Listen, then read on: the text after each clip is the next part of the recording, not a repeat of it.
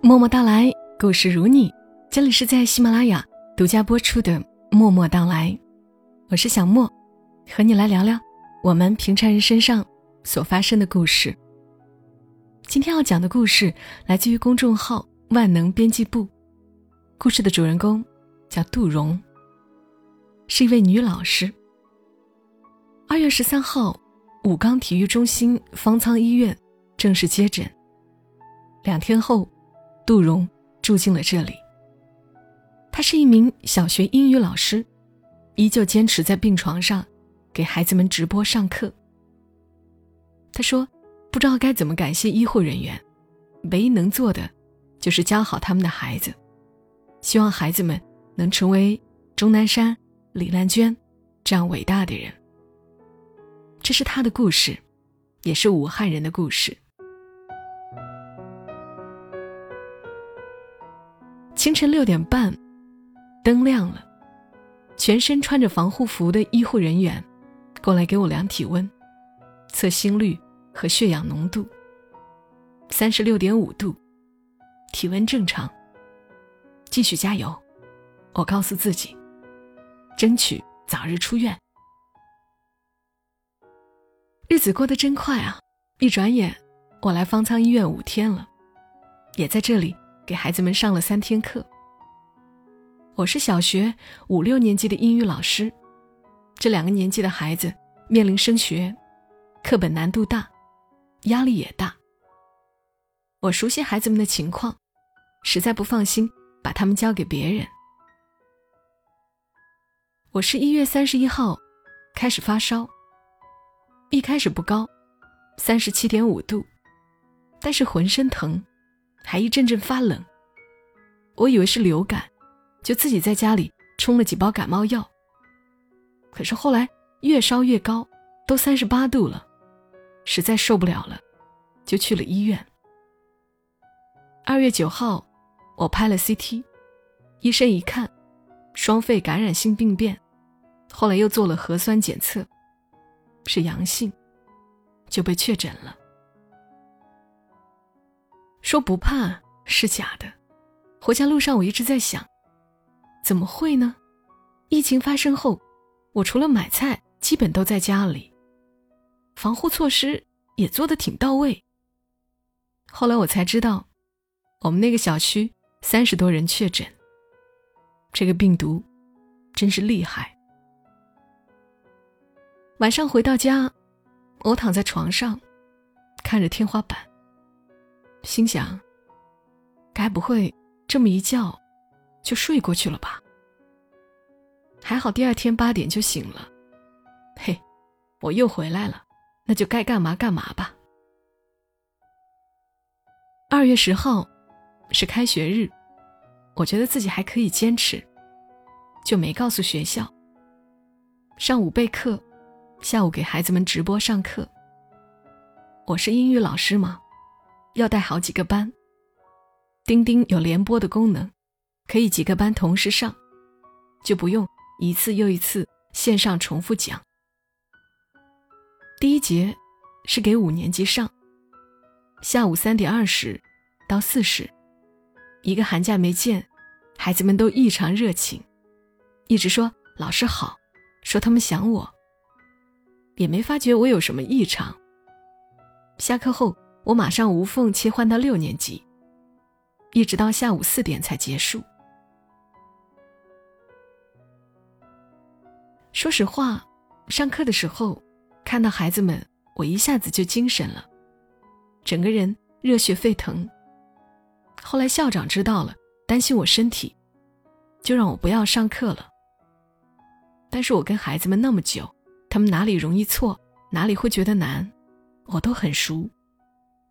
想了想，就没有交出去。这样上了三天课，二月十二号晚。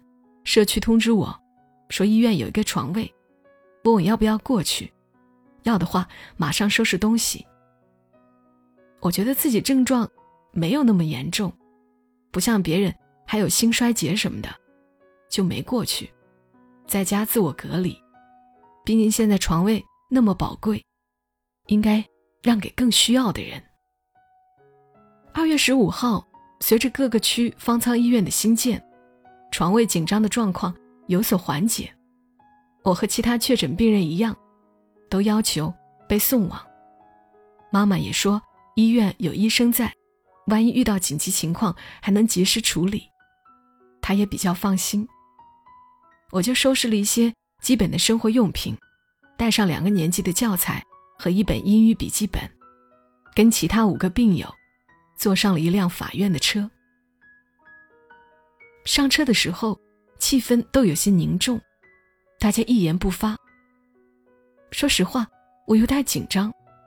得了这个病，任谁都会恐惧，都会怕万一。那天，武汉下起了鹅毛大雪。我想，应该多看看雪，不知道下次还能不能看到。晚上八点左右，我们到了方舱医院，几十个穿着防护服的医护人员和保安在那等。大家刚进去。都有些恐慌，围着医护人员问这问那。他们真的很好，非常有耐心，一直在安抚我们。大家放心，我会一个一个回答，但是请允许我休息一下再继续。医护人员说话时，镜片上都是厚厚的一层雾。我后来才知道，穿着防护服就像在五千米海拔的高原上呼吸一样难受。武冈方舱医院是体育馆改造的，放着一排排双层床，洗漱的地方都在门口。我进去时，差不多住了一百多人。我的床位是 B 三区二十四号，被子、枕头、电热毯、羽绒服什么都有。我转了一下，还有一个临时搭起的书柜，上面放满了新书。在方舱医院的生活很规律，六点半起床，十点半熄灯，医生早晚查房，两次量体温做检查，一日三餐按时发放，饭后半小时发中药，感觉像回到了读书住宿那会儿。不知道为什么，来到方舱医院，看到那些医护人员，心里的恐惧慢慢就没有了，病友们。不管认识不认识，都会相互打气。我的体温正常了，身体也逐渐好转了。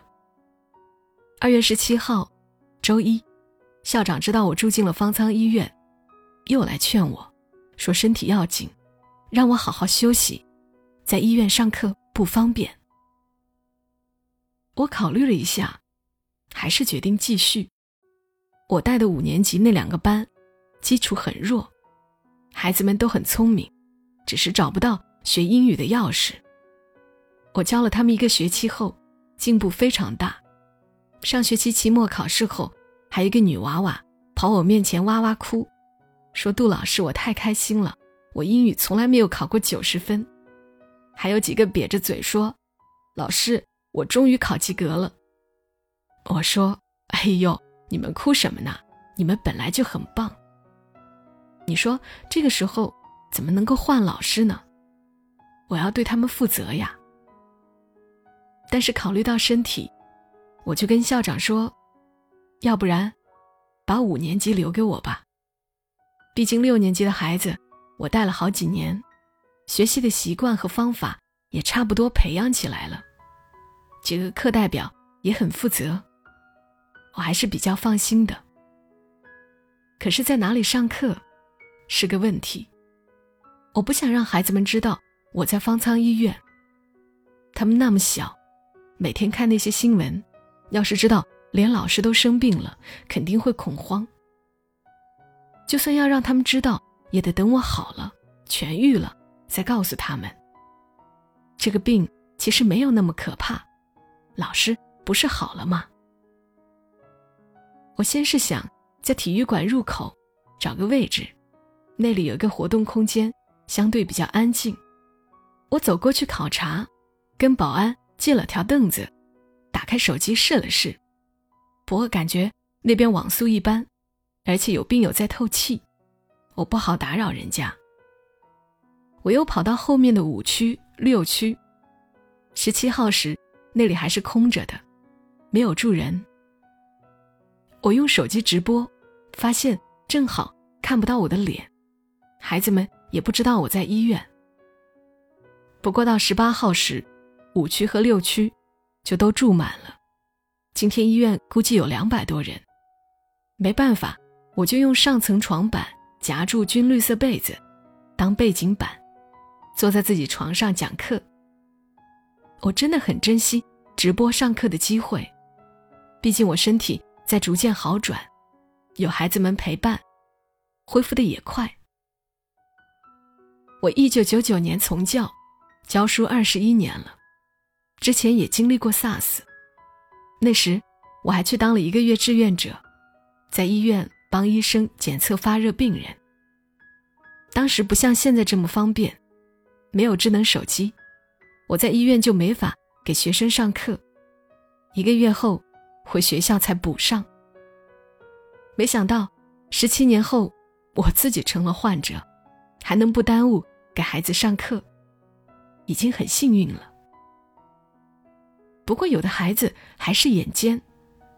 有次，我把镜头对准课本，给孩子们画重点，就翻书那一刹那，一个男孩子发现了方舱医院绿色的地板。他马上私信我说：“老师，老师，你怎么好像在我们家附近的体育馆啊？”我心想，这孩子怎么那么聪明，也不接话。没想到第二天上午，他就给我打电话来。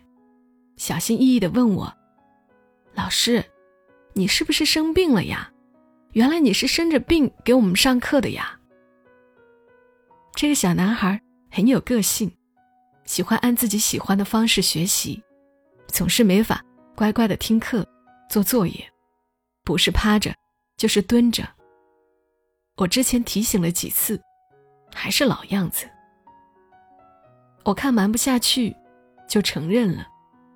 没想到他马上说：“老师，你放心，以后你说的话我都听，我一定好好学习。”慢慢的，其他孩子也都知道了，有的给我唱歌加油打气，有的亲手给我做贺卡，上课交作业也变认真了，好像一瞬间都长大了，知道珍惜上课的机会了。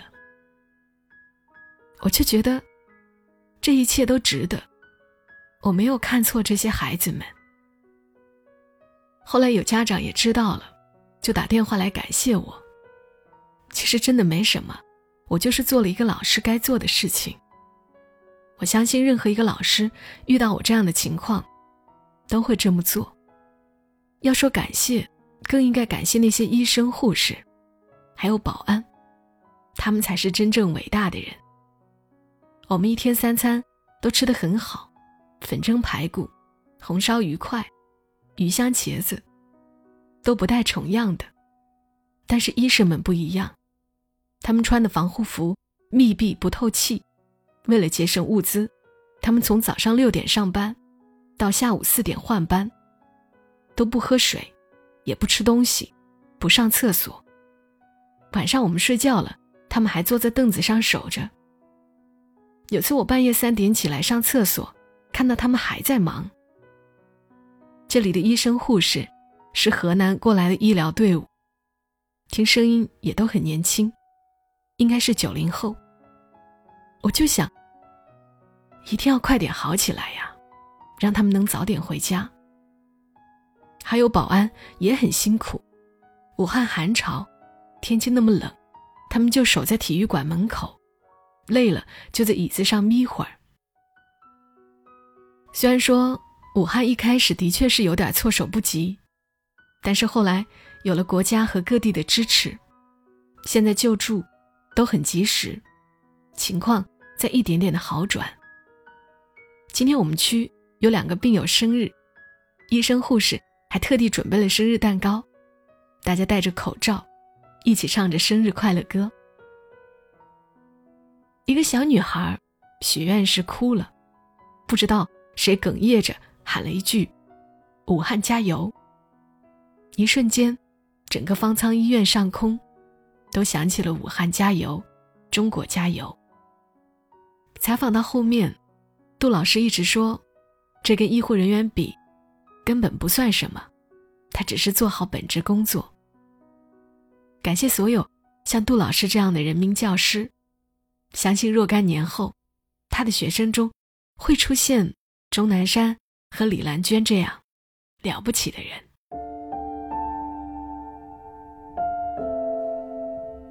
好啦，杜老师的故事讲到了这里，谢谢万能编辑部，谢谢他们记录了平凡人的感动。杜老师是一名非常优秀的女性。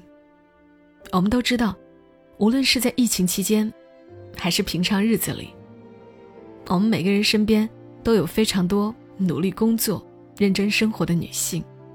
所以，我想用这样一期节目为女性发声，致敬。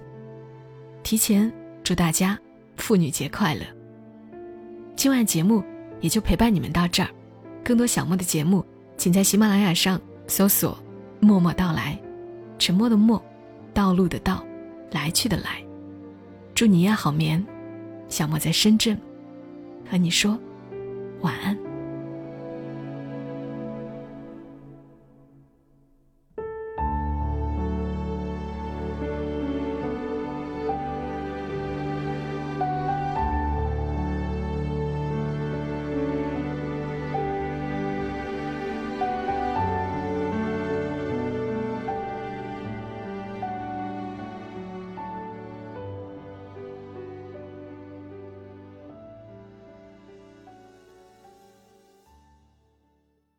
如果你喜欢这期节目，麻烦你帮忙转发到朋友圈，让更多的人听到。小莫在这儿，谢谢你。